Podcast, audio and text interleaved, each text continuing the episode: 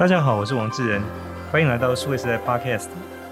在这一集节目里面，我们要聊呃关于创投跟新创的这个话题。有那我想最近刚好有几个事件，包含新闻，包含台湾本地发展的一些呃关于这个领域的一些进展。那很高兴我们在这期节目里面有请到的是达盈管顾的合伙人林桂光 K 到我们节目来。K 你好，智仁兄你好，各位听众大家好。那 K 有很丰富的在软体跟网络行业的经验，那包含之前在 IBM 跟 HTC，那也曾经参加过新创公司。那他本身是台大资工系的学士跟硕士，所以在对这个呃软体 Internet 这个领域非常熟。那现在加入到这个创投这个领域里面来，在达盈管顾已经有七年的这个时间。那我第一个问题想跟 K 来交流的是说，因为我们刚好也看到最近的这个新闻，是关于美国的一家新创公司叫 Theranos。那嗯，就是他的创办人叫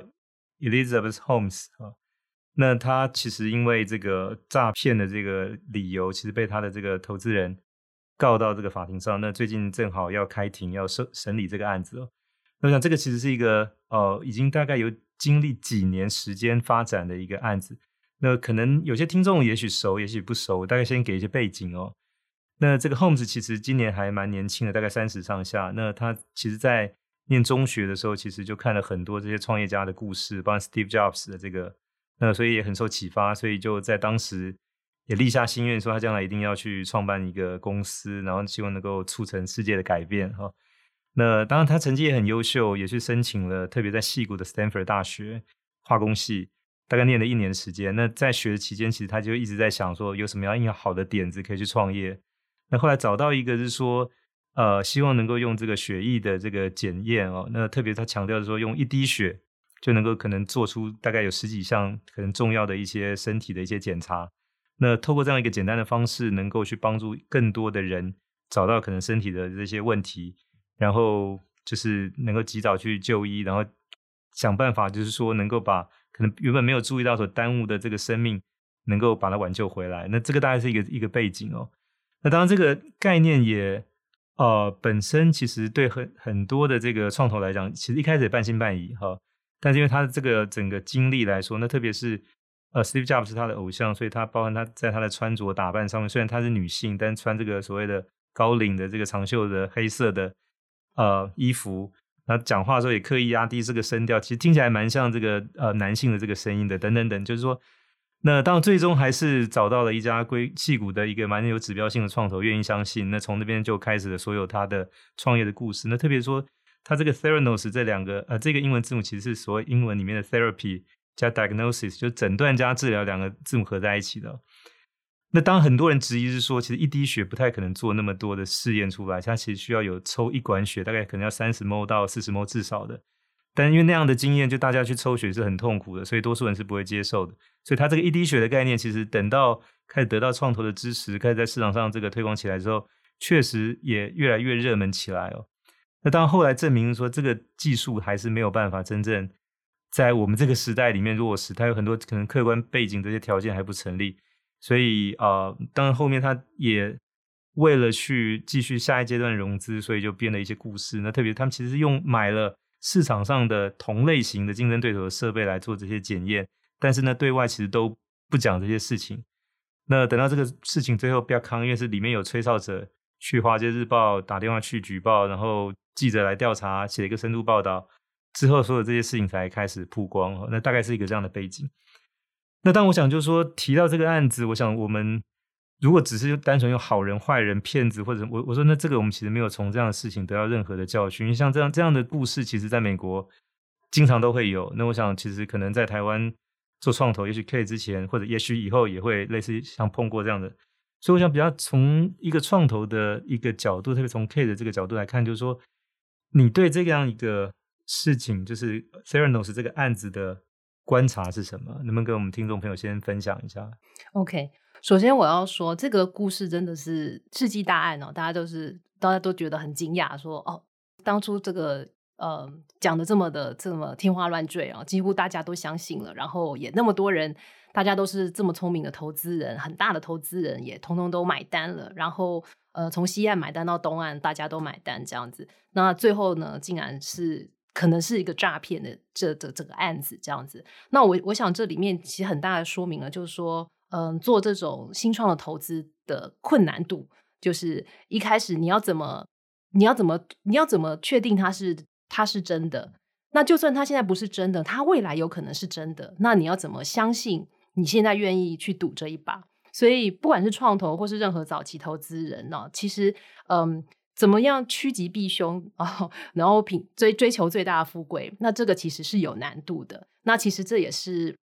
身为创投的一个呃生存之道啊。就是我我能够有这个能力的话，至少我能够这个能够呃才能找到稻草里的珍珠，或是我至少不会被骗，或是我至少能够在被被骗或是发现苗头不对的很初期就能够尽早做处理，而不是等到说这个牛已经吹到。气球已经大到不能破的时候，然后再用圆不完的谎去去去做，那这就违反了，这就这完全违反了诚信，跟违反了我们做做投资就是要赚钱的这个硬道理。这样子，那嗯，因为很多人都会说，你你怎么去评估一投资的标的？首先你在看一个题目的时候，一定是它还没有很大，或者它还没它还没出头的时候，那你就要能够发掘它，然后你在它的价值还没那么大之前。就是把筹码放在他身上，让他变大。那如果他已经很变大了，大家都看得到，这就是一个很好的投资标的了。那那个时候，其实他的你你就没有投资的价值了。就是对创投来讲，他已经就是呃，他他能够产生的倍数就很有限了。所以，如何在很初期的时候呢，能够找到可以可以相信，而且你的眼光能够看得出来，他未来的发展性是有机会的。那这个其实就是创投的能力。那另外一个讲来，就是说。讲到一个点，就是说，嗯，如何趋吉避凶这件事情呢？其实很多人会觉得说，创投有什么秘密武器？其实，呃，讲穿了，其实，嗯、其实有的也还有的有的事情，其实还蛮，呃，蛮单纯的。譬如说，第一个就是区域性哦。我们如果在台湾做，我们能认识的人，基本上我们遇到的每一个创办人，虽然都有可能都是对我来讲第一天都是一个陌生人，可是我如果对他有兴趣，我有办法在很短的时间内把他的。呃，从个人到他的各种各种经历，我都能够都能够这个搜寻得到，或者是说都可以有几几层的这个认识的人就可以问得到。那这样或多或少，我就可以有比较多多手的第一手资讯，能够确认至少这个人没有问题。那如果我这个人，如果我跑去山东做，那我想我就是被韭菜当韭菜割这样，他是做成韭菜纸的，因为我不可能问得到那么多事情这样。所以其实区域性对于创投来讲，就是嗯，这是非常重要的。那以 Theranos 这个这个故事呢，其实最早就说他是否创业的第一天的初心就是要来骗人，那这个当然这个我们都不晓得。那其实我们在跟很多创业者在谈的时候呢。我们也都是先都是抱持着说，其实呃，创业者的初心都是正都是正的，然后都是他他不管是想干一番大事业，或是想要呃成就大富贵，这些都是都是正面的。那可是随着你公司的发展，包含你也可能有了一些投资人的压力，或是自己投资自己的压力、时间的压力等等的。也许有的人会变，那也许是因为环境变或导致公司的变而导致创办人变等等的。那所以这也是为什么投资之后的持续管理，所谓管理呢，很大一部分其实跟创办人有持续的一直互动。就就算不是好朋友，但是还是还要能说得上话，三不五时要能够喝得上咖啡，聊得了事情。那他的大小事情都有可能影响我的投资的成败，所以这就是我关心创办人，也就是关心我的投资成败的一个很大的这个这个重点，这样子。那所以嗯，大大概讲起来就是说，在投后之后呢，我们也是要花非常多的心思，呃，去去保持跟他关系。那同时也是确认说，我们原本想的事情，原本我看到你的未来是不是还是在这个，还是在对的这个 track 上面走。那如果有走偏了，我们是不是大家的想法还能够再一致？那如果有任何的状况，我能不能够帮助他？然后大家的目的其实都是为了成就这个公司，成就我的投资，然后最后能够有好的结果，这样子。那嗯呃，我想这样像 Theranos 这样子的故事啊，其实一开始是可能一开始不管是怎么样，那后来呢，其实已经是整个系统。呃，从投资人，甚至到了政府，甚至到了啊，这个这个资本市场等等的，都已经大家都已经卷入这个大大的故这个国王的新衣的故事了。那这个最后这个故事要怎么下台？其实到那个程度的时候，其实已经就是很麻烦了。嗯，以呃，如果说有，如果说有有创办人或者是有公司，他是有恶意，是一开始就是要做骗骗这个动作呢，其实有时候会嗯、会不容易发现。嗯、呃，譬如说像呃我们的合伙人有人在在中国有做过一些投资，那就是有遇到很离谱的状况，就是他的他的呃他的账是假的。他的水单也是假的，那但是呢，你去滴滴他的时候，你会看到一家银行，那银行里面也有行员，也是穿着 ICBC 的，其实是演员，呃，这个其实是演员这样子。那如果是这样系统性的整体要做骗子的话，那你如果是一个外面来的，看起来就是容易，就是没有办法去。呃，verify 这些问题的人的话，就会很容易被骗。所以又回过头来，我刚刚讲的，我们区域性其实是保护我们的一个一个一个一个一个一个原则，这样子。是，所以一般其实像创投 VC，通常也选择在自己的这个地区附近，因为很少离开，因为戏谷的创投很少离开戏谷以外去做投资的。那我，我想当我我的看法跟 K 一样，就是说，我不觉我不觉得这个 Theranos 这个案子一开始就存心诈骗，因为如果这样的话，他应该把这些财产资金早就应该转移到国外去。其实他也并没有哈、嗯，那他我想做错的事情是说，其实是在后面发现这个技术其实没有办法达成的时候，他并没有去跟他的投资人或者外界去去承认。对、嗯，那他所做的事情是说，那必须把这个盖过去，要用一个更大的谎言，所以他去买了其他厂牌的设备来做这个血液的检验。那甚至去跟像 Walgreen 这样大的那些药房去谈，说我其实可以把这个机器做好，没问题，一滴血就可以检验出很多，然后可以放在你药房里面。w a g r e e n 都差点跟他签了大单子，在全美国要去布建这个，所以那当然我想回过头来是说，那那这样的案子，我想这个这个呃创办人这个 Holmes 其实一开始，我想他应该也是受了确实很多成功的创业故事的启发，自己也想成为其中一部分哦。那所以立了一个非常宏大的一个心愿。那我想特别他也必须把自己包装起来，否则我想 VC 每天要看那么多案子，其实很多很容易就被跳过了。所以，那那我想，这个当然最终就是说有一个原则叫呃，我想在很多的这些新创公司里面也在谈说，fake it until you make it，就是你先得假装你是装下去，有哪一天你真的成了，那就成了。那当然是他这个没有成哦。那那我想就是说，这里面就是呃后，我想在中段他发现这个事情其实并不如他所愿，而且距离要成功其实非常困难的时候，到底该怎么办？是承认？把公司结束，跟投资人跟外界去道歉，或者是说硬着头皮，我想办法。那我想他其实真正开始有状况是在中间段的时候，倒不是在一开始。所以我，所以我想他应该不是一开始就存心要去骗了。那直到一半的时候，当你发现如果不继续骗下去，那就会有很大的问题了。那只好继续下。我我想这个问题是出在这个地方哦。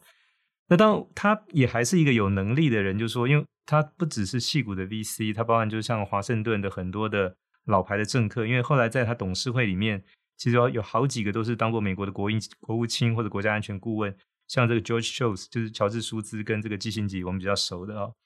那包含说，在下一步他去，其基本上也用他的魅力征服了很多在纽约的一流的大的媒体，包含这些 ABC、NBC，包含像纽约时报、华尔街日报的这些主编，也帮 Theranos 做了很多大篇幅的这个报道。说，像美国最难搞定的三群人，一个是矽谷的 VC，第二个华盛顿政客，第三个纽约的媒体，他都搞定了哈。所以，他是一个有能力的人，只是说他立了一个太远的目标，有点像 Elon Musk。如果告诉我们说明年要登陆火星，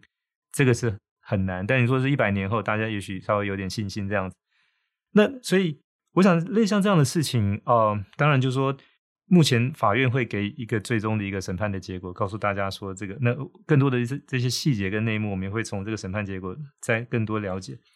但我想从 K 的这个经验来看说，那台湾你碰过可能过去的这些投资的案例里面，有没有比较奇特或者不寻常？当然，你你提到是说投资之后去做投后的管理，可能是避免去成为被收割的韭菜的其中一个。但即便再小心，是不是也有所谓的常在河边走？难保不湿鞋的这样的情况出现，说还是有一些比较奇怪的情况曾经发生过。嗯，呃，其实前面其实有一个前提，就是说，像我们创投可能一年看几几百个案子，五六百个以上，那我们最后能投的可能就只有三五个，所以这一件事情就很大很大程度的避免掉我们投到太瞎的东西，因为很不得已，我们大部分东西都没办法投，我们的资源很有限，只能投很少的东西。那在已经投到的很少的东西里面呢，如果有这，因为每一个创业本来就不可能都成功，所以本来就有失败率。本来就算你投的这么少，也不可能，也不可能这个每个每一棒都是全垒打，也有可能就是擦，就是挥棒落空的，或是擦棒就是没没有的这样子。所以，嗯、呃，我不会把投资的成败当做是这个这个要回答的这个问题，因为本来就会有成有败。那如果说很奇怪，或者说不诚信这一种的话呢，呃，以或多或少会有一些，但是嗯，我们目我们目前碰到的比较少。那我认为其实只知道这在江湖上面一定也还是会有。那有些情况是像刚刚智仁兄您讲的，就是他可能有一些小状况，他可能觉得现在是小状况，他不想要惊动任何人，所以他先 cover 掉那个小状况。如果他真的 cover 掉，过一阵子好了，那就没有人会知道这个状况曾经存在过。但有些人 cover 不掉，过一阵子小状况变中状况，中状况变大状况，他都再挡不住了，这时候才 back on。那如果这个时候才 back on 出来的话，其实对，呃，这是就说谁能够再早一点的看到，让他在中状况就被发现，可以早一点处理等等的。那这就是我刚才讲的投后管的能力之一。你要能够关心的恰到好处，而且你看到对的东西，包含在投前跟投后，你都能很快的发现哦，现在有状况，我要来，我可我要来来更更深入的去了解一下，那早一点去发现这样子。那如果发现到真的已经是到瘪康的那种程度的时候呢，嗯，我们创投本来就资源很有限，而且你要一直 raise 新的钱投新的东西，所以对于你的旗下的这个 portfolio。如果有不行的，有些时候就是要把它砍掉，就是提早。虽然它还没有出场或什么，可是心理上是已经把它从账上 write off 掉。因为你的资，我们的资源很有限，我们人很有限，所以我能关注的，我能关注的 team 很有限。如果有人已经是不扶不起的阿斗了，那我就是当做投的那一笔就是没有掉了。因为我这就是赌赌盘上也要有认输的时候，那你才能够把你的筹码放到更更重要的地方上面去，还有精神这样子。而且，那我想当然就是说，其实一般来讲，就是说真正能够拿到创投的支票被投资的新创，其实数目来讲也是凤毛麟角，很少。那在这被投资里面再出现这些奇特情况，不要扛的，当然就更少。以以以几率来讲，那我想就说，嗯、呃，就实际上就大多数的新创公司是没有办法得到创投的支持去真正开始的。这个事实，我想不不只对一般的这些听众，我想。即便是真正已经在新创圈里面，这些创业团队也不一定了解这个事实，其实蛮残酷的。所以这个部分能不能可以稍微再说清楚一下？因为这个是一个真正的事实，就真正拿到投资的非常少数，但多数都会期待是说，那我有很棒的技术，我有很好的经验，我有很好的团队，我写出很棒的 BP，然后我的 business model 又是非常多，就是。那都觉得好像就是创投就应该在我家门口排队，然后我一个一个来跟他们就，但实际情况跟这个是天差地别的哦，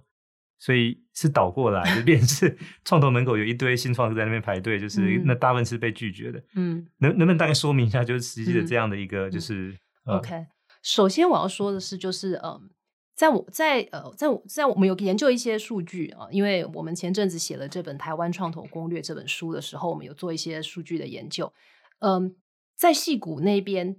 每呃一平均一个戏谷的 VC，他每年看的案子跟他投的案子的比例，跟我们在台湾就是像我们打赢的比例其实是差不多的。那像我们这个中就是算中小型的这个基金，大概一年看五五百个，譬如说差不多五百个，然后投三到五个。那像像在呃像在美国，像像呃那种大的大的这个基金，他们可能人比较多，所以他一年可以看三千个，可是他们能投的。其实也是差不多比例的的公司，就大概是差不多百分之一跟低于百分之一，对对对对，嗯、可能就是十、嗯、十个到三十个之间这样子。就所以说，所以说呃，基金的资源，它能够看多少案子，跟它能投多少案子的比例，台湾并没有比较低哦。这个以创投来讲是这样。那另外一个方面来讲，就是台湾的其实有很多的这个政府的补助，然后还有很多一些。各种各样的这个孵化器等等的，有很多资源，所以其实很早期的公司去申请政府的补补助，什么 SBIR 啊、天使国发啊，然后什么呃清创啊等等的，它市市政府也有，是这个国家政府也有很多都有。那那种机会其实可能都不比美国还更少，应该可能都更多这样子。那嗯，对于创投来讲，我们投资任何一个案子，我们看到的是怎么样能够退出。因为呢，我是个投资单位，就像有各位买股票就知道，我买一张股票，就是大家不是说老师要带我上车，更要带我下车吗？重点不是我买股票，是我什么时候卖股票，卖股票的时候，我才能够把我的，我才有赚钱，才有赚到。所以我投资做创投也是一样，我不是只是看投资这个公司，我是要看我投它之后，我可以怎么样的卖掉这些股权，所以我才赚钱。那这个事情会怎么样发生？然后要多久之后能发生？发生的几率是怎么样？就是在我投之前，我就会心里一直去算，一直想，一直去想的。那所以，嗯，就有一个有一个说法，就是说我们创投是为了以以离婚为前提去结婚，就是以退出为前提去投一家公司。那我们在看任何一家公司的时候，我一定会先想到说，我会怎么样卖掉这家公司，或者这家公司能不能上市贵，然后做出场动作，我才能够赚钱。那对创业家来讲，因为大家都在创业，是一个刚开始。哦，或者是是一个还在往上升的这个状态的心理状态，所以他们通常不会立刻就想到说我要怎么样离婚，我要怎么样出场，因为我才刚开始做，我怎么这是我的宝贝，我怎么会去想怎么样把它卖掉？而且他心里面会不会有一个期待？其实这个创投是要跟他天长地久的。呃，那所以这个就是关关于融资的基本知识不足哦，这就为什么去写那本书。碰到这样的机几率高吗？就是其实新创团队的期待跟你们实际的这种，嗯、现在渐渐会比较好一点了。那如果说还有碰到不理，就是说好像不理解这样子的，我们也会立刻就会讲出来这样子。那我觉得现在对关于创业的各种知识啊、资讯啊，像我们 Podcast 啊等等都越来越多，所以嗯，创业家本身就是都是很很很努力于吸收新知的人，所以一旦要开始募资的时候呢，这种完全二愣搞不清楚状况的创业家，尤其是年轻的，已经越来越少了。对，坦白讲，大家已经越来越有这个。呃，观念就是说，哦，其实创投啊，他们就是想要出场的啦。所以，如果我没有办法有一个出场的一个 picture 的话，创投不容易有兴趣这样子。那所以，我觉得这也是比较好的。那可是，的确有一些人的事业呢，他他是想要不不仅是跟投资人天天长地老，他自己想要有这个事业天长地老，传给儿子，传给孙子，也也有这种概念的人。那这种有这种倾向。倾向的投这个创创业家，我们也会很快的去点点醒他说啊，那这个样子的话，你这个事业很不错，可是可能不适合创投这种机构来投资，你可能可以找其他种的投资管道哦，对你会比较适合适合一点。那嗯，回过头来就是说，我们创投在看一个团队的时候，我们通常就是会先想说，这个东这个公司有没有机会卖掉，能不能上市柜？因为以出场来讲，这两个方法就是。就是最最直接的方法，那其他的就是呃，其他的都是呃，就就不在我们的考虑之中，这样子，因为其他的目前就是没有这样。是因为一般的创投，其实我们大概呃的概念是说，它其实先成立一个管理公司，我们称为所谓 general partner 叫 GP，那它其实也是需要去跟其他的金主去募资，称为所谓的 limited partner 就是 LP。那因为通常都会定一个期限，比如五加二或七加二，那时间到，比如七年或者九年，其实必须要清算，然后把这个钱就要还给这个投资者。所以这件事情其实是创投行业在运作的一个规则跟机制，这也是为什么就是金主要把钱交给这个管理公司的一个前提哦。那当然，我想对新创团队来讲，就是说如果对这个事情了解清楚的话，那就知道说可能创投它是在你的这个创业的初期跟中期的过程当中，可以给你一个帮助。但等到你公司做起来之后，是回过头来是，他也必须要从你这边把这个价值能够清算回去，还给他的这个投资者。是，那这个事情必须要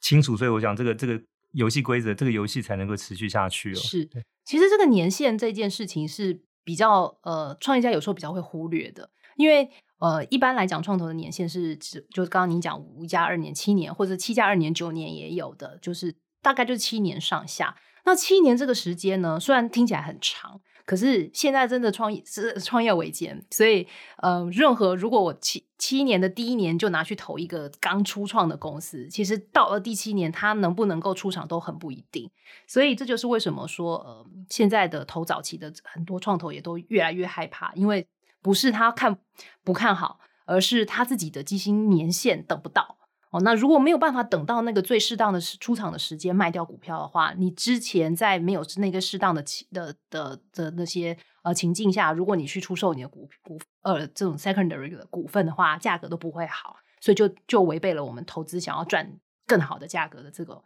这个目的了。是，那呃从这个青创团队他募资的这个过程，可能最早我们有所谓的种子基金哦，可能就是他自己的银行存款，或者可能父母的这边的这个借贷或者投资他。嗯、那再来有所谓天使轮、天使投资，那再来开始有 A 轮、B 轮、C 轮哈。那通常大概创投可能就是在 A 轮或者 Pre A 轮，在天使跟 A 轮之间就就进来。那这个大概是一个就是整个融资的一个过程。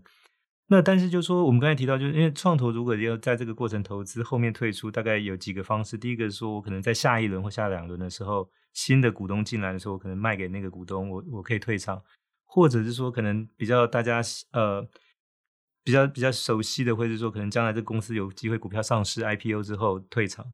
但是真正能够 IPO 的也是凤毛麟角哦。所以就变成我们看到，是说，不管是在戏谷的公司，或者是说在以色列的公司，它这个会有很多的这种收购、购并的这种情况产生。那一方面是说，可能让这个资源得到更有效率的运用；那另外一个就是说，它其实也提供了它的这个，不管是它的创投或投资者一个退场的一个新的可能性哦。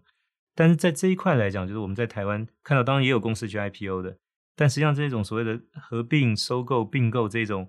比较少见哦，所以就是相对对台湾的创投来讲，说你在退出的这个机制方面，就感觉比较少。因为如果不是 IPO，你就只能再选在下一轮、下两轮出去。就是那我不晓得，就是说 K 怎么看？就是那台湾接下来或者将来有可能是说，在这种新创的合并的部分，会有更多的我们看到像这样的一些动作吗？嗯，首先先讲说，其实呃。台湾在台湾的产业里面做这个合并、并购等等的这些这些动作，其实没有少。就像我们的半导体类的，或者我们 IC Design 类的，其实很多还是很多非常多这种呃大大的并小的，或者小的合并、上市柜等等的。但是有一点是因为台湾的话，呃，上市柜门槛比较低，所以。其实有的公司像过去的 IC 呃设计公司，它可能做到一个程度，然后其实就很快的就可以上市柜，而且在资本市场上也可以有一个不错的这个这个溢这个溢价机会募资的机会。所以嗯，好像大家看到是说，好像是说呃，现在是新的产业这一块，你讲说就是讲白了，其实就是软体啊、互联网啊或者生机类的这种题目，呃，不像美国或中国看到那么多的并购案这样子。那其实，所以这这一点是先澄清一下。那所以说，呃，台湾的企业主呢，是不是不会去做并购等等？我觉得不尽然。那只是说呢，目前在软体网络这一块，我还没有很明显看到很多的案子。那我们之前有做一个统计，就是大概这二十二十多年来，台湾这个二二十个 million 美金以上的并购案，其实就就可能就几十个这样子哈。这可能就是。这个北京中关村一个季度的的，的数字这样子，都还不止这个，对 对对，所以呃是是有一个差距没有错。那可是这不代表说台湾的团队就没有办法被并购。那所谓被并购这件事情呢，首先你要先被别人知道。那所以任何的题目，你如果只在台湾做，你没有任何的这个能见度在国际的市场上的话，那那人家怎么怎么并购你？人家不认得你怎么并购你？那其实，在美国或中国都一样，很多小公司它被很大的公司并购之前，其实它的董事会上或它的投资人，基本上都是在大公司里面都是都是有重复的人的，然后甚至背后的 VC 都是同一批人，所以他们在投某一家小公司的时候，他心里就已经想好了这个公司做到什么，他知道大公司要什么，然后这个小公司做到什么程度，直接就可以卖得掉。那所以这个都是这个生态才会源源不绝的一直走这样子。那我想其实。最近我们自己也有观察到，我们自己的团队在做到一个程度，比较已冒已经冒出台湾，已经在亚洲这个区域已经有一个能见度的时候，不仅仅是大的公司，亚洲区域大的公司会来找其他的亚洲公司，跟它差不多差不多程度的，譬如说我们的估值可能是三十个 million，它的估值可能是八十个 million，但也都是新创公司。但是这两个公司他们都到了区域上之后，他们彼此都会。商号他们都会可能业务也有也有从达到，或者是说他们就是在圈子里面，他们也会都互相去讨论有没有并，或者是并在一起再去给别人并更大的去并，然后的这种这种这种讨论都会跑出来。所以我相信呢，在这个不久的未来，我们台湾的公司其实并不会大家只能在台湾做，其实陆续陆续都会看到一些例子，就是在亚洲这个区域，嗯，譬如说我们台湾可能会跟一个会跟。呃，印尼或者泰国那边也有做的差不多不错的，然后有一些并的机会。那并了之后呢，就会去可以走向更大的资本市场，有那种更大的这种投资单位可以看得到这样子比较大的题目。因为对于很大的基金来讲，如果我有一百个 million，我不会去投一个。要募两个 million 的公司，这个我没有办法做。可是我一次投可能投十个 million，我就要找那样子体量的公司。所以以台湾的市场可能支撑不起那样子体量的公司。可是如果我大到一个程度，我跟另外一个跟我一样体量的公司，一加一等于二，就算只有等于二，那我也变成了二。那通常一加一都不会等于二，因为呢一加一都会是大于二。大家看到这个重效，更大的这个资本就会有兴趣来来来来接触他们。那你预期就是说，接下来就是可能在新创的这个圈子上，不止在台湾，就帮你刚才提到，可能在所谓的亚亚太或者东南亚这个地方，其实可能类似像这样的案子，也许跟台湾的新创之间再有一些合并整合，会越来越多。那在这个背后，其实可能创投扮演什么样的角色呢？或者是去主导这样的这些角色吗？嗯呃，这就是为什么像呃我们。看我们达银看到我们的这个团队都有陆续有往东南亚跟日本在走的时候，我们也先一步的就跑到日本当地去，然后呢想办法去认识一些当地的投资人，甚至我们也试着看能不能够投一些日本的案子哈，或者是我们有试着投一些新加坡的案子，看看能不能够比我们的团队至少同时在那边也生一些根出来，然后也产生一些连结。那我如果不在那边有一些当地的连接的话，我很难帮到我的团队。那一旦我有的时候呢，诶，陆陆续续就是它会像是一个种子一样，会引来一些资源。那我的团队去的时候呢，就可以试着陆陆续续能不能够去利用那些资源。那渐渐的会产生一个属于我们慢慢长出来的生态系。那我想，任何的不管是基金或者是呃呃创业团队，其实在耕耘海外的时候，都有自己的一些策略。那以我们来讲，我们希望能够给我们的团队更多的价值。那其中一个方法呢，就是利用利用我们自己也去产生在新的一个区域里面我们的，所以说说是影响力，或者是说就是一些 connection，然后试着它能够，然后未来能够能够帮助到我们的团队。所以就是说，像类似像你刚才描述这种，呃，我我称为它为所谓的跨国的混血新创吧。所以跨国就是说，它其实不止一个单一市场，它可能是台湾再加一或加二，或其他地方加到台湾来，这个称为所谓跨国。那所谓的混血新创是指是说它的这个股东的结构就不只是台湾本地的资金，可能也有其他湾地方的资金。就是说，那可能将来类似像这样的一个新创，可能在资本市场上，不管在哪里上市，它可能它的题材和故事，或者可能给它估值还是本益比，都会是更高的吗？投资人的部分，我不是很确定。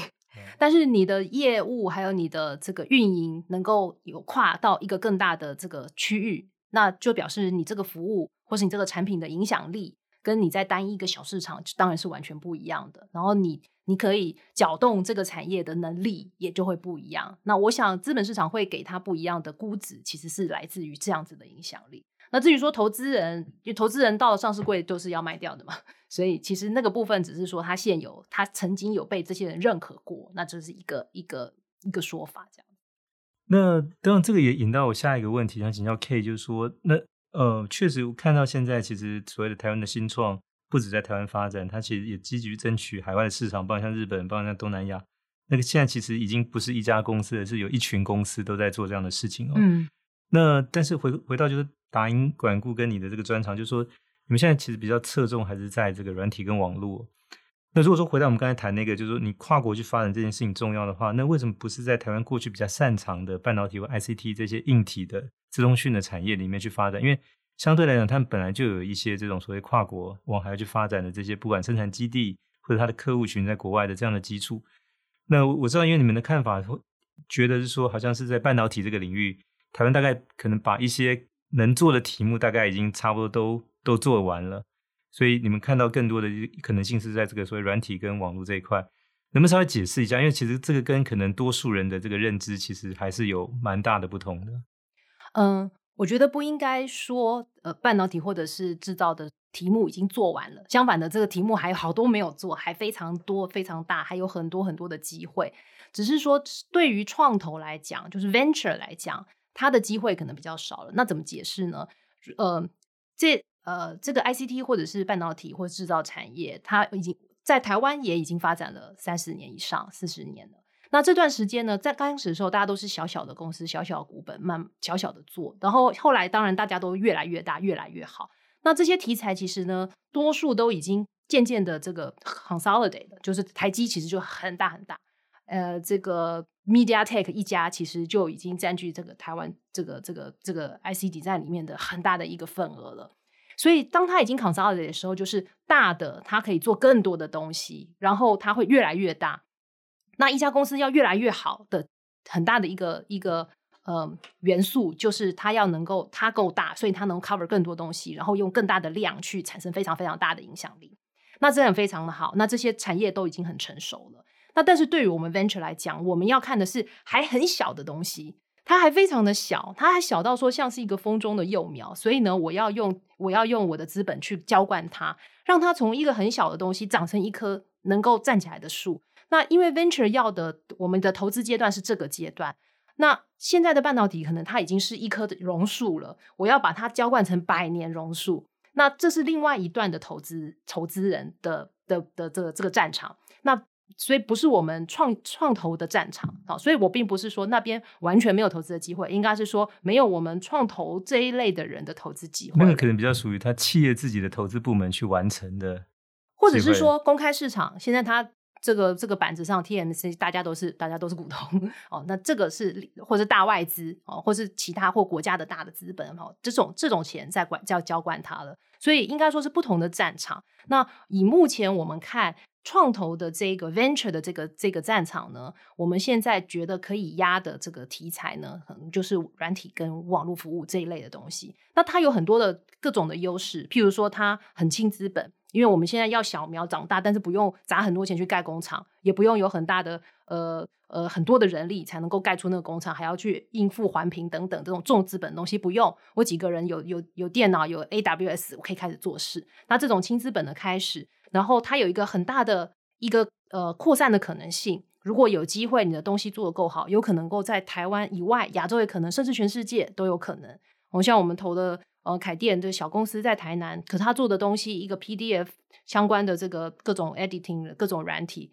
它在全世界有好几亿个下载。那像这种东西以小博很大的，这个就是我们 venture 会有兴有兴趣的东西。是，我想，因为过去其实大家对硬体产业的印象是说，你即便是排在第四、第五名，因为规格是统一的，所以你还是有机会。但在软体相关的，就是说，如果不在前两名，你第三、第四名后面也很难，因为它有一个，也是有一个统一的标准在那边，所以，啊、呃，对对，用户来讲，他只会去想办法用那个，就是前面的那个第一名或第二名的。嗯、那这个其实也是过去，就是说台湾可能在软体相关这个产业里面发展比较慢的一个原因之一，就是说我们其实很难做到，就是说那个所谓的呃那个领域的市场前两名。所以我们现在看下，就是包含网络在内，其实最多的这些上市公司。以及市值最大，现在大概就来自美国跟中国两个国家。那台湾如果是在网络跟这个呃，就是软体这个领域，就你们看到，就是有机会能够冒出新的这种公司出来的话，那可能是用一个什么样的模式去发展或者是去操作呢？嗯。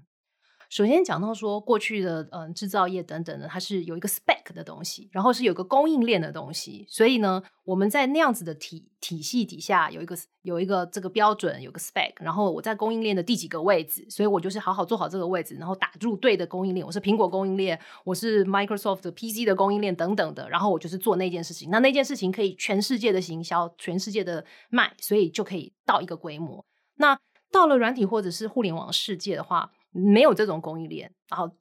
讲讲了，可能说有 Google 的世界跟跟美国的世界跟中国的世界两个不同的世界，但是其实基本上你做任何一个服务，其实并没有大家大家并没有说是属于哪一个供应链这种概念的东西。那过去二十年来的这个软体或互联网的发展呢，其实重重战场其实都是在美国跟中国，大部分你现在能想到大的软体公司、网络公司都是这两个地方出来的。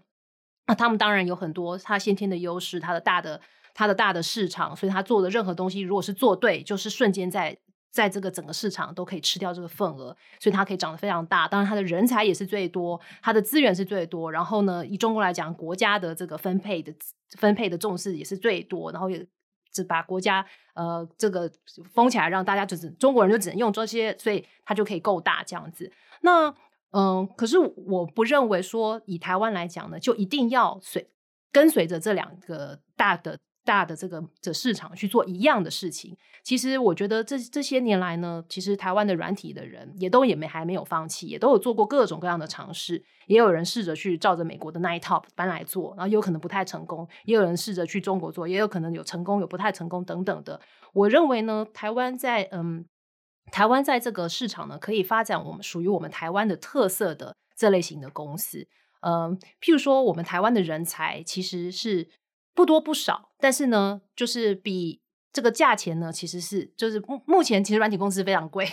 但是呢，相对于美国呢，可能还还是呃便宜一点点，但是这不是最大的重点。我认为是我们软体工程，身为一个前软体工程师，我衷心希望软体工程师的这个价值能够一直的提高，这样子。可是我们的工程师的品质好之外呢，我们的忠诚度也比较好。那这个当然，这跟我们台湾人的一些特性有一点关系。我不会，我不会太容易去跳槽。但是，嗯呃，这这是一个。那另外来讲，就是说我们做出一个台湾特色的的呃互联网服务，譬如说以台湾为基地做了一些东西之后，能够像我刚刚讲的，能够推到亚洲。能够亚推到亚洲邻近的市场，或是跟其他邻近市场的相似的公司能够做一些合并，然后扩大区域的影响力。那其实这个也是台湾一个可以做的方向。那另外一个是说，其实台湾资本市场呢是是呃蛮友善的，而且门槛也不是那么的高。那过去可能很少，就是除了我们听到那些大的电商有在上市柜之外，很少台湾的互联网或是软体服务。呃，有上上这个资本市场比较少，但是呢，今年有了这个呃九一 A P P 哦，那啊 Appear 是在日本，那其实这个就再再证明了说，其实以软体来讲，也有一个机会能够登上资本市场，而且呢，能够嗯 somehow 也可以得到这个资本市场投资人的一一些青睐。那我觉得这个是需要。一个又一个的好的例子一直上去，然后渐渐的就就像以前有一家 IC 设计，后来有好多好多家 IC 设计，大家都认同这个题目，然后那变成路边阿嬷也都能够提，都能够了解这个题目的时候，那这个题目就会就会受到更多的大家的这个呃青睐这样子。那因为其实任何产业一开始一定都是很早期的投资人，一些天使，然后后来陆续有一些呃不怕死的这个个人，然后还有一些比较再来是有一些比较专业的创投，那再来有更大的基金陆续陆续把它。一路从小树苗一直培育到一棵可以站起来的大树，最后到了公开的资本市场，让一般人也都能够参与这些公司的成长。那我觉得呢，自从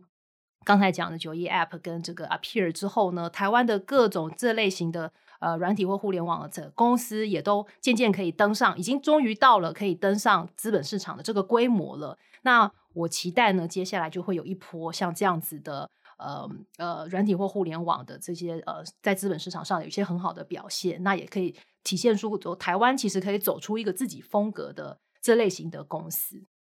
那你觉得，就是九一 APP 跟这个 Appear 这两家公司上市之后，有改变了包含新创或者创投的这个生态的哪些部分呢？呃，生态倒没有那么那么严重的，应该说气氛一定有不一样，因为。以前大家都是听说，哎哎，好像要上市柜，然后都怎么还没有这样子？但是这件事一旦真的发生的时候，大家就哦，接下来的数字都是公开的了，然后大家都可以看了，然后股价大家也看得到了。然后的确也有员工因为拿这个员工认股，然后呢能够换钱，然后哎有有赚到钱了。这个是这个世界里面呢，就是要有人赚到钱，然后呢把这些钱呢再投回新的产新的题目里面来，然后才会源源不绝的有更好的题目。然后也许可以赚更多的钱。那有人大家前仆后继的这样产生一个循环。那目前这个循环就是说，所以我刚刚说生态还没有到改变，但是呢，这个气氛我觉得是一个很正向，就是这个火苗已经已经点起来了。那我们期望之后有越多越来越多的这个这个火种丢进去，就会把这个火烧更大。那我下一个问题想请教说，因为嗯，就是。软体跟网络产业要能够发展起来，当然就是说这个外在的环境，包括说有好的这个标的物先出场，这些都是。那当然就是一个很根本的问题，还是来自于它持续要有更多的人才往这里汇集哦。那我想 K 是很好的例子，就是说你是台大资工系的学士跟硕士，那之前其实在 IBM 也在 HTC 待过。那我想很多你的这些学长姐或者学弟妹，其实啊，包含后面可能进到类似的公司，或者或者到 Google。那有看到是说，可能现在开始有这像这样的人从这些大的公司开始往新创这个里里里面呃移动的这种这种迹象吗？或者说你可能现在可能需要刚毕业的学弟妹，也许工作一两年，有更多往新创这边来，而不是选择 Google 或者是 IBM 这样的一个一个一个情况发生吗？嗯。我的年代毕业的时候，其实纯软体公司非常非常的少。哦，其实几乎直接可以讲出来，就是趋势科技跟讯连科技。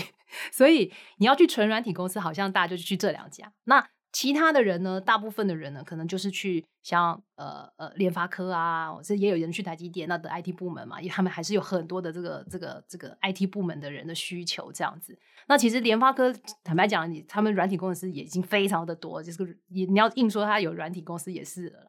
那嗯，但是到了现在这一这一批的这个毕业生哦，就是我们有在学校里面跟老师老师聊一聊，就是。大家呢心里想的就是去美国工作，因为那边的薪水是最好的。好，那去 Google、去去 Facebook，那因为他们给的薪水是最好的，这最简单。因为新鲜人找工作不外乎就是就是薪水给的最高，那我就去了嘛，这样子。那呃，因为现在软体工程师真的挺缺的，所以呢，很多世界上好的，或者是甚至也是国外的新创公司。都跑来台湾设立 R&D Center 等等的，要找台湾的软体工程师。那开的这个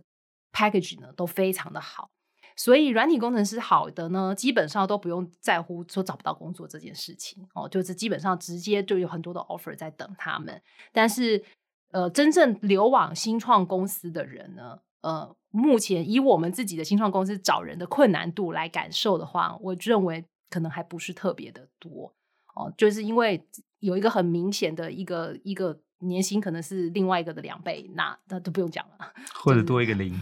就就不用讲这样子了。嗯、或者是说，以现在大家还是会有一个 illusion，当然这也很正常。如果我刚毕业，可能也是这样，就是美国才是这个题目的主战场，所以我当然要去美国做，在美国那个地方，我才能够做到最最一流、最先进的事情。那我觉得这也是无可厚非，只是说大家会不会转移到说，哎，我想要来参加新创公司呢？这个就会取决于说，如果越来有越多的的成功的案例哦，然后我看到我有学长因为参加 Appear 而小小发了一点财的话，那这就有为者亦若是就会来。我想，本来在平均值里面会去参加风险很高的新创公司的人，就是很就是一小部分而已。只是这一小部分的人有没有好的新创公司给他去？哦，那如果说当当有看到别人有在新创公司有好很好的成果的时候，我相信这一小群人也许会多一点点，也许还是差不多，但是呢，他们就会就会就就就会去参就就会去找到更好的新创公司去参加这样子。那嗯，我想我想也不是说大家都一定要一毕业，或者是说。就去参加新创公司才怎么样？这样子，我想每个人的个性或是想法都不一样。只是说，有想要去参加新创公司的人，有没有好的新创公司，有生存到有好的 funding，然后能够请得起这些有兴趣又有能力的人，这个才是比较关键。那但我们我们刚才谈到说，大概呃能够拿到创投投资，大概是百分之一的几率跟以下。我比较好奇，那另外九十九家公司呢，就是当他被拒绝之后回去。之后，然后呢？比如说，那是说我继续去把这个东西做一些修改，想办法再找第二家创投，或者可能回去之后就乖乖第二天回原来公司去上班等等，就是大概后面会是什么样的一个情 况？你要知道，另外九十九个人后来怎么了？这样子，嗯，呃，就我的经验有看到，第第一个当然你讲的没钱了，我 run 不下去，公司解散，这个一一定有有一些。第二个呢是有的人的公司其实是可以用借贷的方式来 run，当然。他这种，他可能是有现金流的，他借一笔，可是他做了就会有有新的一笔钱进来，就可以还回去，然后可以滚动。哦，那这种这种也有。那再来还有一种呢，就是本来想要大大的、大大的扩张、大大的发展，可是因为没有募到资，所以就把人裁一裁，小小的做。因因为很多题目就是他可能当 project 做一单一单的做是可以稍微稍微生存，可是当他想要把它从一个东西变成一个产品，想要卖一千份、一万份的时候。这个中间的这个难度很高，他可能要募资来做，可是他募不到资，那就算了，他就还是原本一单一单接着做，然后每一单赚百分之十、十五，照样走这样做，做不大这样子，这种也有。那这种的话，其实就是说，他生意的本质，其实他他起码还是个生意，他做每件事都可以有毛利，只是呢，他没有办法去放大而已哦，那就可能譬如说不适合投资人投，所以都没有人要投嘛，所以他没办法得到认可，他就是用这种方法做，所以这种也是有的。那还有一种呢，就是换题目，就可能创办人或者整个 team 都还在，可是他们完全打掉重练，再换一个题目，然后过几个月又来又来谈了，讲完全一个跟上次不一样的事情哦，那这也也还蛮常碰到，也蛮有趣的。这这种所谓 pivot 嘛，就是换题目，换题目看看这次钓不钓得到这样子。但这种也有也很多这样子。那所以我，我觉得，因为哎呀，创办人创办人有很多种啦，有的人就是真的也很灵活，所以或是执意一定要创业的，那有的不是执意一定要创业的，就可能会。暂时去做一些别的事啊，或者也去找公司上班吃头路啦，等等的也也都有这样子。好，那我们谢谢达银管顾的合伙人林桂光 Kate 到我们 Podcast 来跟我们分享，就是关于创投很多的一些细节跟原则哦。那也希望大家会喜欢这一集的内容。谢谢大家，记得给我们点赞和转发，也请持续关注和留言。我们下期再会，谢谢。